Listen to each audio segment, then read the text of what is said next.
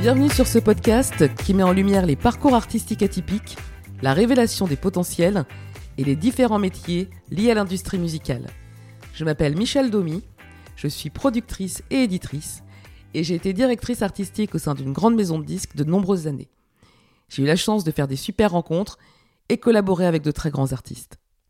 Mais aussi croiser le chemin d'artistes complètement perdus, qui me contactaient via des connaissances, par courrier, les réseaux sociaux, ou même qui m'attendaient à la sortie du bureau. Si, si. J'ai moi-même démarré ma carrière dans l'industrie en tant qu'artiste. Et moi aussi, j'ai connu cette réflexion quant à la voie que je me destinais à prendre et qui satisferait ma passion pour la musique. Parfois, il arrive que l'autoroute qui mène à nos attentes les plus profondes soit en travaux. Et c'est sûrement l'occasion d'emprunter d'autres itinéraires, pour nous permettre de découvrir des surprises, vivre des aventures ou relever des nouveaux challenges. Alors à travers ces témoignages de passionnés aux talents multiples et aux parcours inspirants, j'espère apporter des réponses aux artistes qui se sont alarmés devant le panneau qui indiquait une déviation, et à ceux qui se questionnent sur ce milieu plein de paillettes. Alors, et si la vie changeait d'avis? Pour cet épisode, j'ai eu l'immense plaisir d'échanger avec un artiste, compositeur et réalisateur formidable, pour qui j'ai beaucoup de respect et d'affection. C'est un passionné et un mélodiste hors pair. On connaît tous ces chansons. Premièrement parce que ce sont des tubes, et deuxièmement parce qu'elles sont toutes entrées dans nos maisons, dans nos voitures ou dans nos télés et ont laissé un doux parfum sur des bons moments en famille ou entre amis. Alors même si les vacances de cette année restent encore incertaines pour beaucoup d'entre nous, je vous propose de partir à la rencontre du parcours artistique atypique et fascinant de David Gattegno. Salut David Salut Michel. Comment ça va? Bah, Ça va plutôt pas mal. Merci beaucoup d'avoir accepté l'invitation. Merci à toi. Je suis ravi de, faire partie de, tes invités. Bah, c'est moi qui suis ravi. Et en présentation, je disais que ton parcours était atypique parce qu'il a connu euh, de nombreuses étapes qui ont donné euh, lieu à plusieurs rebondissements et qu'à chaque fois, euh, tu as ouvert des fenêtres qui t'ont donné une, une, vue sur de nouveaux horizons. Et alors, ça fait un petit peu plus d'une dizaine d'années qu'on se connaît à peu près tous les deux. Alors bon, ce podcast, c'est aussi l'occasion d'avouer que lors de notre première rencontre, j'étais super stressée et assez, assez impressionnée. Ah, je, je, je l'apprends, t'avais pas l'air. Hein. Mais, euh, mais non, j'étais très impressionnée par, euh, par ton parcours. Et, euh, et je t'ai invité aussi à participer à, à, ce podcast parce que, voilà, parce que ton parcours est inspirant pour ceux qui écoutent ce podcast. Et il y a effectivement beaucoup d'artistes qui l'écoutent. Donc merci encore. Bon, merci. Alors, tu as commencé la musique très jeune. Comment c'est venu? Explique-moi. Alors, moi j'ai commencé la musique par l'émotion, en fait. C'est-à-dire que Petit, à 8-9 ans, j'étais déjà ému par des chansons, notamment une chanson que j'ai écoutée en vacances qui s'appelait euh, euh, How Deep Is Your Love des Bee Gees. Et en fait, j'ai été très ému par cette chanson euh, très petit. Ça m'a fait quelque chose dans le corps. Et puis, je me suis, je me suis aperçu que j'étais sensible vraiment à la musique très jeune. Et j'avais un ami de mon père qui était euh, compositeur de musique aussi, et qui s'appelle Claude Morgan. Et il venait jouer du piano à la maison, chez mes parents. Et je le regardais, ça me fascinait, ça me fascinait, ça me faisait un truc. Je dis, mais c'est ça que je veux faire, moi. Enfin, c'est même pas, je me suis même pas dit ça. C'est-à-dire j'ai essayé de refaire ce qu'il faisait lui. Et j'ai pris euh, quelques cours de piano, mais ça m'a pas intéressé. Et j'ai arrêté les cours très très vite. Et à 12-13 ans, j'ai eu la chance d'avoir une bonne oreille. Donc je, dès que j'entendais un morceau à la radio, j'arrivais à jouer avec un doigt, euh, à, à reproduire euh, la mélodie avec un doigt, puis deux, puis trois. Et après, j'ai j'ai appris tout seul. Je me suis acheté le livre des accords et j'ai appris au piano tous les accords. Et j'ai essayé de reproduire un petit peu ce que j'entendais. Du coup, tu n'as pas été initié d'une manière assez euh, classique et traditionnelle dans un conservatoire, etc. Donc ça, tu vois, je, je l'ignorais, je ne savais pas. J'ai pas fait le conservatoire, j'ai pas fait de cours. J'ai surtout passé des centaines et des milliers d'heures devant le piano à, à, essayer de reproduire des choses. Et en fait, il y a un truc qui s'est passé euh, assez vite c'est que j'avais six mois de piano et je composais déjà. J'avais tout de suite envie de faire des airs. Moi, je, devant un piano, je me suis pas posé de questions. J'ai tout de suite voulu inventer des mélodies. Ouais, des mélodies qui me sont venues dans la tête. Et ça, je pense que c'est un truc euh, qui était naturel, en fait. C'est ce qui t'a donné envie d'être compositeur? Je sentais que j'étais pas mauvais là-dedans.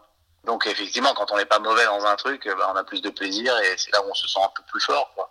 Tes parents, ils t'ont encouragé dans justement dans cette dans ce plaisir, dans cette émotion que la, musique te procurait? Ma mère, oui, mon père, non, parce que mon père était dans le dans le métier, était éditeur de musique. Donc c'est pour ça que j'ai été bercé aussi. Il me ramenait des disques euh, régulièrement euh, euh, de son bureau, notamment toute la variété italienne. C'est pour ça que d'ailleurs ma première chanson était en italien, c'est parce que j'ai entendu ça beaucoup, beaucoup dans ma vie. Donc lui, connaissant le métier très très bien, euh, voulait absolument pas que je fasse ce métier. Parce que c'est tellement aléatoire, tellement compliqué, il y a tellement peu d'élus. D'ailleurs, je rebondis sur ce, sur ce plaisir et sur, euh, sur deux choses que, que tu as dites tout à l'heure, sur l'aspect euh, de chanson italienne.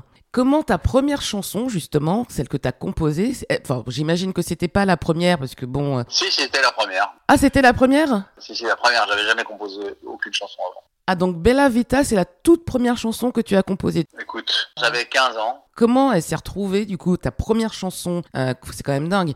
Première chanson, 15 ans. 15 ans, bon, euh, généralement pour un mec, euh, tu fais du foot, tu vas traîner avec tes potes, etc. Donc première chanson, 15 ans, un très gros single. Qu'est-ce qui s'est passé? Raconte-moi parce que du coup, je ne connais pas cette histoire. Bah, j'ai composé cette chanson quand j'avais à peu près 15 ans, Bella Vita. J'ai composé donc en, une espèce de yaourt italien. J'avais ce truc Bella Vita dans ma tête. Et voilà, j'ai fini la chanson et euh, je j'avais pas de paroles. Et j'étais au lycée à l'époque et euh, j'étais en cours de, de, maths ou je sais pas quoi. Je me fais renvoyer de, de classe parce que je fais l'imbécile comme d'habitude. Et en salle de colle, je me retrouve à côté d'un mec qui était lui-même renvoyé d'une autre classe et je lui raconte que je viens de composer une chanson, que je suis excité comme tout, etc. Elle me dit, mais moi, mon père est italien, je parle couramment anglais. Et je lui chante la chanson en cours, et le mec, il commence à faire des paroles euh, en salle de colle. Paroles de, donc, de Bella Vita, euh, qui viendra donc le disque Bella Vita, que je chantais avec euh, David et Jonathan à l'époque, en 87. Et donc, cet élève collé est devenu l'auteur de Bella Vita. Incroyable. Son rêve, c'était d'ouvrir une boutique. Euh, lui, il était dans la déco, etc. Il rêvait de la déco, etc. Et grâce à cet argent-là, il a ouvert sa boutique de déco. C'est complètement dingue. ok, donc la chanson est composée. Et comment elle devient un grand succès? Donc cette chanson, je l'ai enregistrée. avec J'avais un petit cap piste, un petit truc euh, pourri à l'époque, mais de quoi pouvoir bricoler. Et euh, je l'ai montré à ma famille, à tout ça, aux gens. Ils disent ouais, bon, c'est pas mal. Mais bon, rien de. Personne n'a sauté en l'air. Et j'ai connu une de mes cousines éloignées, qui s'appelait Xavina. On m'invite à son anniversaire le, jour de ses 15 ans. Donc elle avait le même âge que moi. Et je l'avais jamais vue de ma vie, c'est une cousine éloignée. Et donc on sympathise, etc. Et euh, je lui fais écouter ma chanson. Elle adore. Elle me dit je vais la faire écouter à mon père son père qui était producteur de, télé et de spectacle, euh, a écouté la chanson et dit ah c'est un tube ton truc c'est super. Je le connaissais pas non plus c'est un cousin éloigné de mon père. Et donc il écoute la chanson et me dit ah c'est un tube ton truc c'est super. Je vais te présenter un producteur qui s'appelait Pascal Oria. Et on enregistre la chanson dans un studio d'enregistrement. Alors là je suis complètement fou avec les arrangements tout ça avec Bernard Estardi à l'époque qui, qui, avait fait tous les tubes de Claude François enfin c'était euh, un grand grand arrangeur dans un super studio donc j'étais j'étais comme un dingue. Et puis euh, elle sort et il se passe rien mais rien de rien. On vend 91 disques en 6 mois. Alors, permets-moi de t'interrompre. Quand tu enregistres cette chanson, tu l'enregistres tout seul ou tu l'enregistres déjà avec, euh, avec Jonathan? Alors, effectivement, j'ai dû oublier quelque chose dans, cette anecdote. Quand j'ai composé la chanson de Bella Vita, euh, je l'ai composée tout seul. Je cherchais quelqu'un avec qui la chanter, ou qui pourrait la chanter. Et donc, au lycée où j'étais euh, à Janson de Sailly, euh, on me dit, il y a un petit mec qui chante super bien, tu devrais le rencontrer. Il s'appelle Jonathan. Alors, je rencontre ce Jonathan, et il vient chanter la maquette de Bella Vita, et je trouve ça vachement bien. Je trouve qu'il chante beaucoup mieux que moi. Euh, lui, c'est un vrai chanteur. Moi, j'étais plus compositeur que chanteur. Et donc, euh, il chante la chanson. Et je lui dis, ça serait peut-être pas mal de trouver une deuxième personne pour faire une deuxième voix, un truc. Et donc, on cherche un, deuxième, une deuxième personne. Donc, je rencontre un deuxième chanteur qui est un copain de Jonathan. Il s'appelle Christopher. Finalement, euh, il s'avère que le mec chante très bien, mais il sait pas chanter en rythme. Donc, moi, je chantais moins bien, mais en rythme. Donc, finalement, c'est moi qui le fais. D'accord. Donc c'est un accident en fait quand même. Parce que de toi-même, à, cette époque, tu te considérais plus compositeur et donc que ta chanson soit entendue plutôt que de la porter. C'était un accident, oui, effectivement. De moi-même, j'ai demandé euh, à Jonathan s'il connaissait pas quelqu'un d'autre pour chanter avec lui. Je me sentais pas à la hauteur vocalement de, de Jonathan, qui chantait mieux que moi, qui était plus chanteur naturel, comme moi j'étais compositeur un peu plus naturel. Donc voilà l'histoire euh, de la rencontre avec Jonathan, c'est que voilà, je cherchais quelqu'un pour interpréter ma chanson Bella Vita. Ok, je comprends mieux. Donc la chanson Bella Vita sort et ça prend pas. Alors qu'est-ce qui s'est passé pour que ça devienne un gros succès? Notre producteur connaissait très bien euh, Drucker et euh, il lui a demandé un petit service. Il m'a dit écoute, voilà, j'ai mon, groupe de petits jeunes là, j'aimerais bien que tu les prennes euh, dans l'émission. Voilà, il faut que tu me fasses plaisir. Je suis sûr que ça peut marcher. C'est pas possible. La chanson elle bien. Euh, voilà, c'est deux jeunes. C'est on n'avait jamais vu de duo jeune à l'époque. Et donc Michel Drucker accepte de nous passer à Champs-Élysées, qui était une émission donc euh, de variété euh, très très regardée le samedi soir à 20h50. Donc on était très flippés parce que l'émission était en direct et on chantait en direct. Il fallait pas se planter. Donc voilà, on fait l'émission et le lundi, on vend 5000 disques alors qu'on avait vendu 91 disques en 6 mois. Le mardi 5000, le mercredi 10 000, le jeudi 5000 et le vendredi 5000. Donc là, bah, tout le monde a commencé à s'intéresser à nous. Les radios ont commencé à nous jouer, donc on passait entre 6 et 10 fois par jour sur énergie. Et euh, un mois ou deux mois après, on en vendait 35 000 par jour, pour arriver à 850 000 à la fin. Donc première chanson que j'ai composée, j'en vends 850 000. Qu'est-ce que ça te fait, toi, à 15 ans, de te retrouver euh, en haut du top 50 tu continuais l'école, ta vie euh... J'étais encore au lycée. Bah, je signais les autographes au bac français, quoi. C'était drôle. je commençais les autographes. je débutais ma carrière d'artiste. Et, les gens commençaient à me reconnaître. D'ailleurs, c'était fou la première fois qu'on m'a reconnu dans la rue. J'étais plus choqué que la personne qui m'a reconnu. C'était complètement dingue. C'était que du bonheur. Mais bon, voilà, à 17 ans, et puis tu, crois que ça va durer toute la vie. Voilà, c'était fou. Ok, donc ce premier single pose les jalons du succès et la suite Parce qu'il y a eu euh, un autre très gros single qui arrive derrière. Tu peux me raconter? C'était fou, donc voilà, on a continué euh, dans la lancée à faire un album, euh, une deuxième chanson qui s'appelait Gina, et, et celle d'après qui s'appelait Est-ce que tu viens pour les vacances? Donc voilà, Est-ce que tu viens pour les vacances est venu un an après. Et voilà, je me rappelle quand j'ai composé cette chanson chez mes parents, je me rappelle d'une joie physique c'est-à-dire que quand j'ai trouvé l'air, j'ai sauté en l'air de joie. C'est euh, comme si j'avais gagné euh, un match de tennis, tu vois. Ah ouais, t'as senti que cette chanson avait quelque chose de particulier. Quand je compose la chanson, tu vois, je la, quand je la compose, je la compose en yaourt et, et je la fais comme ça.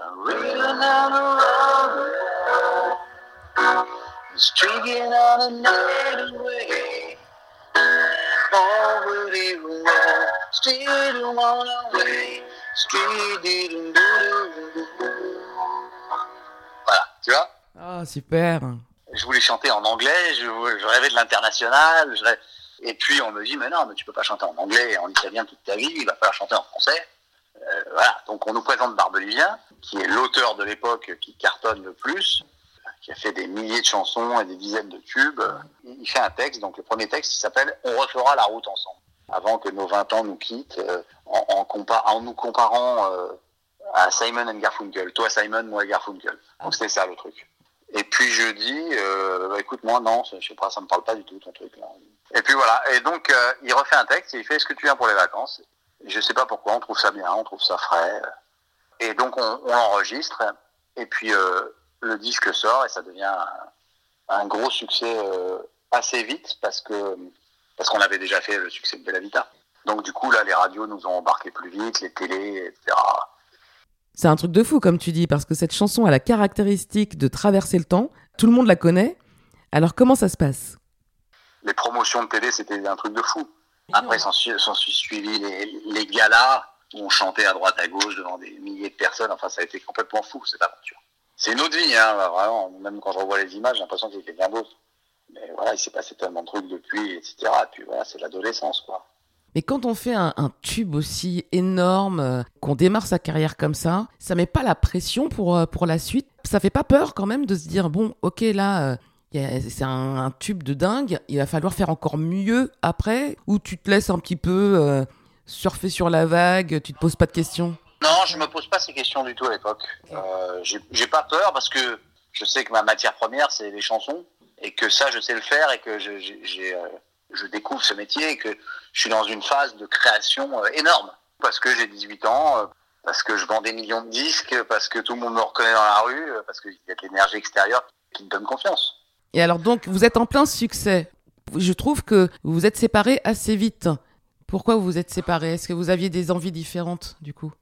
Alors écoute, c'est assez simple. En fait, il y a eu une parodie de notre chanson qui était faite par les nuls, qui s'appelait Qu'est-ce que tu vends pour les vacances Et au début, ça m'a fait marrer, mais après, après ça m'a vachement dérangé parce que j'étais profondément très loin de, de ce que de ce qu'on voit dans le clip. Et l'image qu'on avait ne correspondait pas du tout à ce que j'étais, à qui j'étais profondément. Moi, j'étais un musicien. Euh, J'étais un compositeur. Euh, moi, je voulais être. Euh, je rêvais d'être Jean-Jacques Goldman quand j'étais petit. Donc, si tu veux, je ne supportais plus l'image qu'on avait. Et puis, Jonathan euh, faisait pas mal de conneries à l'époque. J'essayais de construire une bonne image de nous. Et puis, il faisait aussi des choses qui n'étaient pas forcément bons pour nous. Et puis, cette parodie, cette parodie, elle, elle m'a vachement pesé. Voilà. Et donc, j'ai décidé euh, d'arrêter. Ah, c'est toi qui as décidé d'arrêter, d'accord, de prendre un petit peu de distance justement avec cette image qui te collait pas. Oui, et puis c'était la fin d'une époque. Notre producteur Pascal Oria est, est décédé euh, cette année-là. Voilà, il est, euh, il est parti et voilà, c'était plus pareil. Il y avait un truc qui était plus pareil. Et comme je composais moi les chansons, je me suis dit, bah, je vais faire un album solo avec les chansons que je sais faire. Et puis voilà, je, je pense que ça fonctionnera. Ok, alors tu pars en solo. Euh, ça se passe comment cette nouvelle aventure? J'ai fait un album chez Polydor à l'époque. Et, euh, et, donc voilà, donc j'avais comme directeur artistique Didier Varro. Oui, très grand monsieur, aujourd'hui directeur musical des antennes à Radio France. Et euh, voilà, qui m'a vachement encouragé, qui, qui, croyait vachement en moi, etc. Donc c'était très sympa. Et l'album finalement n'a pas marché du tout. Ok, donc là ça a dû être un gros coup dur. Qu'est-ce qui se passe et qu'est-ce que tu décides? La maison de 10 me laisse tomber. Euh, donc là, là, là, je traverse une période qui commence à devenir un peu plus dure, qui est euh, voilà, qui dure un, un, petit peu. Donc des problèmes de, de pognon. Euh, euh, donc je me, re, me, retrouve à redonner des, à donner des cours de piano, euh, à faire des, des, enfin faire faire des trucs que je que j'avais pas l'habitude de faire et que je faisais pas, que j'avais jamais fait, mais pour gagner de l'argent parce que j'avais plus de plus de sous et voilà, ça commençait à devenir un peu plus dur. D'accord. Qu'est-ce qui te permet de te relancer un peu? J'ai commencé à travailler un petit peu pour la télévision, à faire des musiques pour des génériques. J'ai travaillé avec Charlie et Lulu, j'ai fait tous les, leurs habillages de, de musique pour De Chavannes, pour euh, euh, le Hit Machine. J'ai fait le générique du Hit Machine. Je oui. m'appelle Charlie, je m'appelle Lulu, ça c'est moi. Euh, je travaille pour De Chavannes pendant 3-4 ans, euh, qui fait une émission qui s'appelle Coucou c'est nous, tous les jours. Et donc Charlie et Lulu reçoivent des invités et je fais des parodies de chansons des invités pendant des années. Et donc moi, ça m'a permis d'apprendre mon métier d'arrangeur, de, de, producteur, de, de, manier les machines, etc.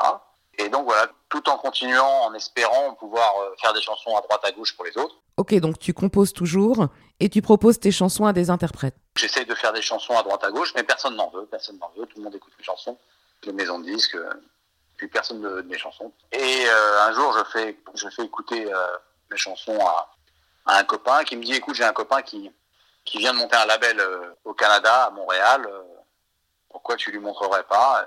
Alors je lui montre les chansons à ce producteur et il me dit ah j'adore bah, viens t'installer à Montréal on va sortir ton album à Montréal donc je pars en 99 m'installer à Montréal puisque personne ne veut de moi depuis 8 ou 9 ans 8 ou 9 ans ouais bah ouais de 90 à 99, ouais, 9 ans. Ça a dû être dur. Ouais, mais bon, en même temps, je, je continue à faire de la musique quand même. J'ai gagné un peu de sous euh, à faire mes génériques, à faire mes trucs. Mais j'étais plus euh, sur le devant de la scène, quoi. Je me rétablis en faisant des, des, des, des, musiques pour la télévision, en gagnant ma vie en faisant de la musique, euh, mais pas en composant mmh. ni en chantant. D'accord. Donc tu pars au Canada. Donc là, je pars au Canada. Je, je me retrouve à chanter dans des petites salles devant 20 personnes. 30 personnes, mais je suis content parce que je peux chanter mes chansons et qu'on m'écoute. Et puis euh, voilà, j'ai un petit succès là-bas, sympa. Euh, je fais pas mal de télé, de promos, de, de petits concerts. Euh, c'est sympa, je m'amuse bien. Je fais un album qui est un peu décalé, sous le nom de DEM, D-E-M. Ok, donc là tu changes de nom en tant qu'artiste, ok. Voilà. Et, et je reviens ici avec comme projet de sortir cet album que j'ai fait au Canada, en France, de trouver un distributeur seulement, puisque l'album était produit, les clips étaient produits, tout était produit. Il n'y avait plus qu'à trouver. euh. Donc on refait le tour des maisons de disques et toutes les maisons disques disent non, non, ça m'intéresse pas. Donc là, pour la première fois de ma vie, je dis j'arrête la musique. Ah ouais. Ouais, en 2001. 2001, je décide d'arrêter la musique et je, je, je dis je vais être acteur comique. Parce que c'était mon rêve depuis petit. Je vais être acteur, voilà. c'est tout. Et, et donc je lâche prise complètement. Je fais, euh, je, je dis j'arrête, c'est fini. Et dans ce lâcher prise, il faut un peu de cul dans la vie. Est-ce que c'est du cul? Est-ce que c'est parce que j'ai jamais arrêté la musique aussi et que j'ai beaucoup travaillé, que je suis parti au Canada, que j'ai fait beaucoup beaucoup de chansons? Dans ce lâcher prise, j'ai un copain qui me dit écoute, euh, j'ai dîné avec Obispo euh, il y a deux trois jours et et Dodo qui est son ami et bras droit et on a parlé de toi on disait que tu avais du talent mais que tu avais ce problème d'image du passé etc parce que deux trois ans avant j'avais rencontré Obispo qui s'était un peu foutu de ma gueule par rapport à mon passé etc et, dans la soirée où je l'ai rencontré il y avait un piano et je lui ai joué deux trois morceaux et là, j'ai vu sa tête changer et dire ah bon, bah, le mec, il sait jouer quand même, il, m'a un peu plus respecté. Et donc, c'est pour ça qu'ils ont parlé de moi à, ce dîner. Et mon ami euh, dit mais tu veux pas rencontrer euh, Dodo, qui est le bras droit de Pascal Obispo et, qui s'occupe de son label et de son édition, etc. Je dis bah, écoute, euh, alors je dis bon, ok. J'y vais, une, et là, c'est la période où j'ai donc arrêté la musique.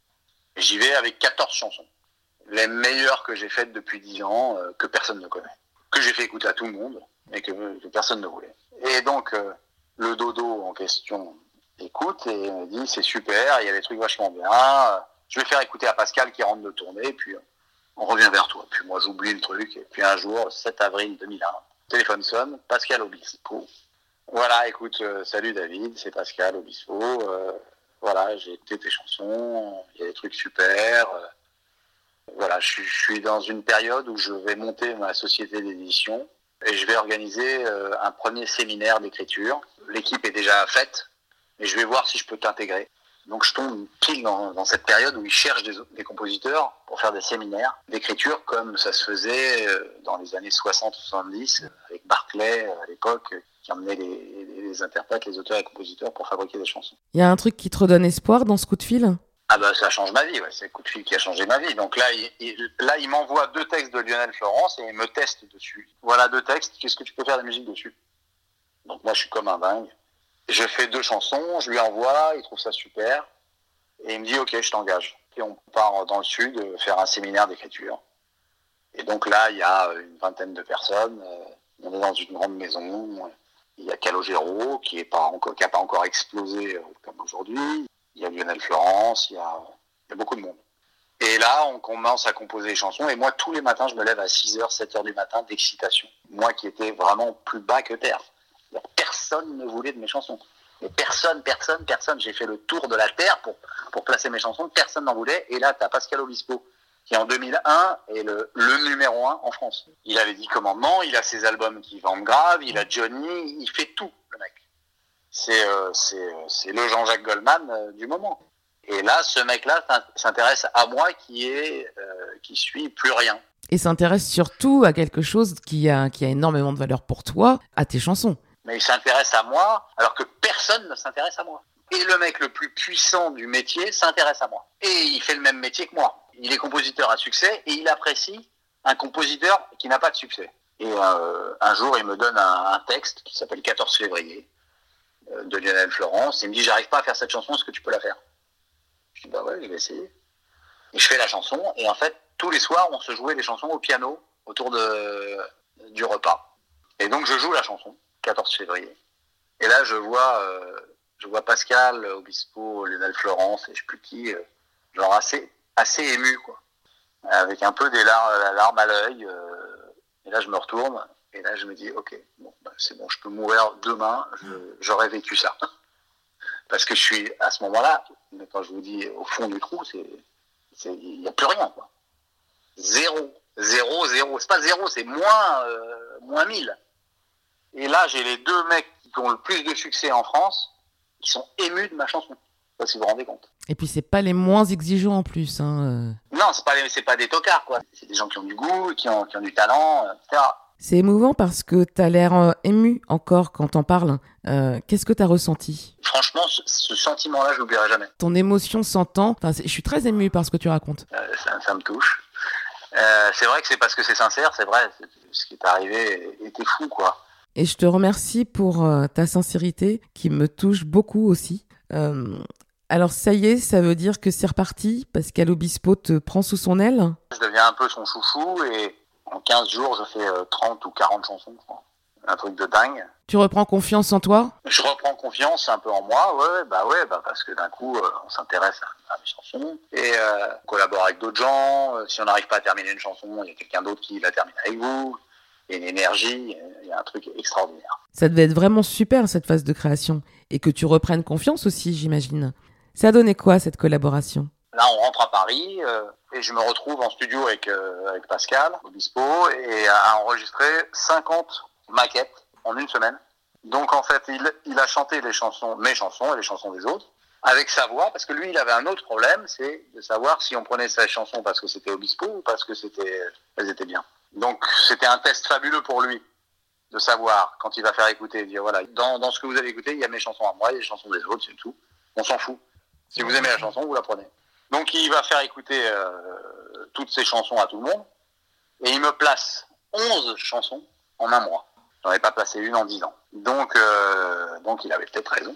11 chansons en un mois, mais c'est énorme. Ah bah là, on ne peut que lui donner raison. Euh, c'est donc l'annonce d'un nouveau départ? Ma carrière se relance, c'est en 2001. Ma carrière de compositeur, donc je change de nom, je m'appelle David Gattegno, qui est le nom de ma mère. Et euh, voilà, une aventure folle continue pendant 8 ans. Et là, je rencontre plein d'artistes. Les gens commencent à s'intéresser, à se réintéresser à moi. Tous les gens qui m'ont jeté veulent travailler avec moi. Et, et, voilà, je rencontre, je commence à rencontrer beaucoup de monde. Euh, tout le monde veut, veut, commencer à travailler avec moi, veut mes chansons, etc. Enfin, c'est un truc de fou parce que je passe d'un extrême à l'autre. C'est surtout que tu travailles avec de très grands artistes. Hein. D'ailleurs, est-ce que tu as une petite anecdote? À un moment donné, euh, Pascal me dit euh, avec qui tu rêverais de travailler? Je dis ben, moi j'aimerais travailler avec Michel Sardou. Et euh, donc je lui fais une chanson qui s'appelle L'homme que je suis. Et en fait, Michel Sardou voulait travailler qu'avec Obispo, mais pas son équipe. Donc finalement, ça se fait pas. Et Valérie Michelin, qui est la patronne de Columbia à l'époque, qui était au dîner avec Pascal Obispo, Michel Sardou et moi-même et Camus me dit euh, c'est pas grave, il y a Julio Iglesias qui cherche une chanson. Je vais lui montrer. Donc euh, elle lui montre la chanson L'homme que je suis, Julio Iglesias. Ah, allez, j'adore, j'adore, je la veux. Donc la chanson que je voulais donner à Michel Sardou, c'est Julio Iglesias qui l'a prise. De là, Julio Iglesias demande une autre chanson de moi. Donc je fais une autre chanson pour Julio Iglesias qui s'appelle Aimer jusqu'à l'impossible, que je fais pour Julio Iglesias. Donc il écoute la chanson et il dit ah, non non j'en veux pas, ça me plaît pas du tout. Et donc, Valérie Michelin dit, c'est pas grave, vous changez le texte, vous le faites pour une femme. On change le texte, on le fait pour une femme, et on le montre à Tina Arena, qui, qui écoute la chanson qui dit, j'adore, je veux faire cette chanson. Et donc voilà, donc enfin, tout ça pour vous raconter un truc de fou, c'est que c'est parce que j'ai eu envie de faire Michel Sardou que je fais Tina Arena. Ah mais c'est une histoire formidable. Et puis c'est un tube indémodable. Comme quoi le lâcher prise euh, rime aussi avec belle surprise hein, finalement. Alors je rebondis du coup sur euh, ton parcours passionnant pour savoir ce que tu recommanderais aux artistes qui, comme tu as pu le connaître, vivent cette période difficile qui amène souvent à se décourager. Je pense qu'il y, a beaucoup de timing, beaucoup de rencontres. Le lâcher prise, euh... alors il y en a qui lâchent jamais, c'est comme ça qu'ils y arrivent aussi. Euh, mais en même temps, j'ai pas lâché, j'ai lâché prise. J'ai pas lâché la musique, parce que j'ai jamais arrêté, même en ayant zéro succès pendant dix ans. Je n'ai jamais arrêté. Il se passait rien pour moi, mais je continuais à faire de la musique pour le plaisir de faire de la musique. Donc le secret numéro un, c'est avant tout de se faire plaisir. Oui, oui, il faut être plus que passionné en fait. Si c'est un truc qui est à 50% ou à 60% ou à 70%, c'est pas assez. C'est impossible, c'est trop difficile, il y a trop de trop d'embûches. Je pense que les gens qui commencent la musique aujourd'hui, c'est une catastrophe parce qu'ils voient euh, que des concours, que des machins, que devenir connu, que Instagram. Et aujourd'hui, le problème des gens, c'est qu'ils veulent être absolument euh, voilà, reconnus, connus, euh, avoir le plus de vues possible, le machin. Il faut faire attention à ça aussi. Tout à fait. Et surtout, est-ce qu'il ne faut pas arrêter de vouloir être connu, mais plutôt explorer ses autres talents, ses autres potentiels? Quand on écoute ton parcours, on se rend bien compte que tu t'es surtout révélé à travers ton talent de compositeur. Oui, oui, oui. Puis aujourd'hui, c'est vrai, en plus, aujourd'hui, on peut faire plusieurs choses on est capable de faire plein, plein de métiers, plein de choses différentes. Il faut, il faut être ouvert, il faut être ouvert à tout. Ouvre-toi. rencontre d'autres gens, fais le truc le mieux pour toi. Ouvre, ne pense pas que tu peux faire que ça, tu, tu, tu n'es que ça. Non, non, non. Tu encouragerais à se faire aider, à s'entourer? Il faut s'entourer, ah oui, oui, complètement, il faut s'entourer, mais mais il y a des gens qui sont passés à côté de leur carrière parce qu'ils ont voulu en faire qu'à leur tête. C'est leur caractère aussi, mais voilà, il y, a des, il y a des gens extrêmement doués, extrêmement doués, où il leur manque un truc. C'est euh, l'ouverture d'esprit ou la collaboration. Ils n'ont pas fait la bonne collaboration parce que parce qu'ils voulaient faire des trucs eux-mêmes pour eux. Oui, ça arrive, c'est dommage. Et euh, pour un jeune compositeur ou une jeune compositrice un peu isolé qui n'a pas de euh, qui n'a pas de contact dans ce métier, qu'est-ce que tu lui recommanderais? Pour cette personne, cette jeune fille qui compose ou ce jeune garçon qui compose, qui est complètement isolé, c'est vrai que les réseaux là pour le coup peuvent être une opportunité énorme pour faire connaître leurs leur chansons. Donc moi, ce que je leur conseille, c'est de sortir, d'aller dans les bars, d'aller rencontrer des, des, interprètes, parce que qu'est-ce qui leur manque à ces gens-là, à ces compositeurs, à ces auteurs? C'est des gens qui vont vendre leurs chansons, les interpréter, les mettre en valeur. Donc, la chose numéro un, c'est de trouver quelqu'un pour les chanter. Mettre des annonces, je cherche une chanteuse qui pourrait chanter ma chanson, et puis ça commence comme ça. Et puis on sait pas, par le hasard, cette chanteuse peut devenir connue, et, et un autre artiste va vouloir avoir des chansons de ce même compositeur, etc. On ne sait pas, on sait pas par où ça vient. Mais le conseil que je donnerais, c'est au moins 5-6 chansons avant de montrer quoi que ce soit. Et essayer de trouver donc l'interprète via les réseaux ou via euh, des endroits où on pourrait écouter des chanteurs. Il en existe beaucoup en France partout. Hein. Mais il y a quelque chose que je relève aussi chez toi, c'est est-ce qu'il faut travailler beaucoup? Parce que toi, tu as un gros, gros, gros bosseur. C'est important aussi de travailler beaucoup? Oui, bien sûr, il faut travailler beaucoup. Talent sans travail, c'est une vilaine manie. Mais c'est facile de travailler quand on aime ça aussi. Quelqu'un qui est passionné à 70%, ben ça suffit pas. Alors, tu connais mon goût pour les artistes en développement. Et avec ce podcast, c'est l'occasion de donner une petite vitrine à des artistes peu connus. Est-ce que dernièrement, tu as eu un coup de cœur euh, que tu as envie de nous faire découvrir? Je suis des gens sur Instagram un petit peu. Euh, c'est surtout des musiciens qui m'ont impressionné. Là. Jeunes musiciens. Il y a un jeune mec qui joue de la guitare, mais c'est un virtuose. Quoi. Le petit jeune que j'ai repéré sur Insta, il s'appelle Jude Smith. C'est un petit jeune qui joue de la guitare, mais il faut voir comment il joue le gars. Donc ça, c'est assez inspirant. là, là, il y a du niveau. Là, ça rigole pas du tout, du tout, du tout. C'est un mec de Nashville, artiste, producteur, musicien. Il a fait un single là. Alors lui, lui il m'a plu. Moi, j'aime bien quand même des gens très impressionnants comme ça. Là, tu prends des claques, quoi. On va aller découvrir euh, Jude Smith. Alors, du coup, j'en arrive à ma dernière question, mais je crois qu'on connaît déjà la réponse. Est-ce que tu penses que la vie peut changer d'avis? La vie change tout le temps d'avis. Mais moi, je trouve ça, je trouve ça bien que la vie change d'avis. Parce que je pense que la contrainte sollicite l'imagination. Donc, quand on a des contraintes, il faut les transformer en, en autre chose. Voilà, on t'a piqué ta guitare, il euh, n'y a plus qu'un piano. Ah bah d'accord, bah tiens, je vais, apprendre le piano. Ah, ton piano est cassé, ah bah c'est pas grave, je vais apprendre la flûte. La vie peut changer ta vie et, il faut s'attendre à ce que la vie change ta vie. C'est comme ça. Faire confiance en la vie et, s'attirer des bonnes choses. Donc, par la loi de l'attraction, par euh, dégager des choses positives, regarder le, le verre à moitié plein tout le temps. Quand tu dégages ça, les choses vont venir à toi beaucoup plus facilement, c'est sûr. Eh ben écoute David, un grand, grand, grand, grand, grand merci. Euh, vraiment, j'ai adoré. J'apprends vraiment des, des, des, choses sur, euh, sur le, le, parcours de mes invités. Euh, c'est fabuleux. Je trouve que c'est plein de, plein de positifs, plein de lumière. Vraiment un grand merci. Un grand merci. Moi, ça m'a fait vraiment, vraiment plaisir. Merci beaucoup David. Avec plaisir. J'espère que cet épisode vous a plu et que ce témoignage permettra à de nombreux artistes de relativiser, de se faire plaisir et de lâcher prise. Continuez à m'envoyer vos messages, ça me fait super plaisir. À vous abonner sur la page Facebook si la vie changeait d'avis, à partager et surtout à mettre des étoiles sur iTunes pour faire découvrir ce podcast au plus grand nombre. Je vous invite aussi à suivre David sur ses réseaux sociaux, il est génial. Soyez prudents, prenez soin de vous et à très vite pour l'épisode 5.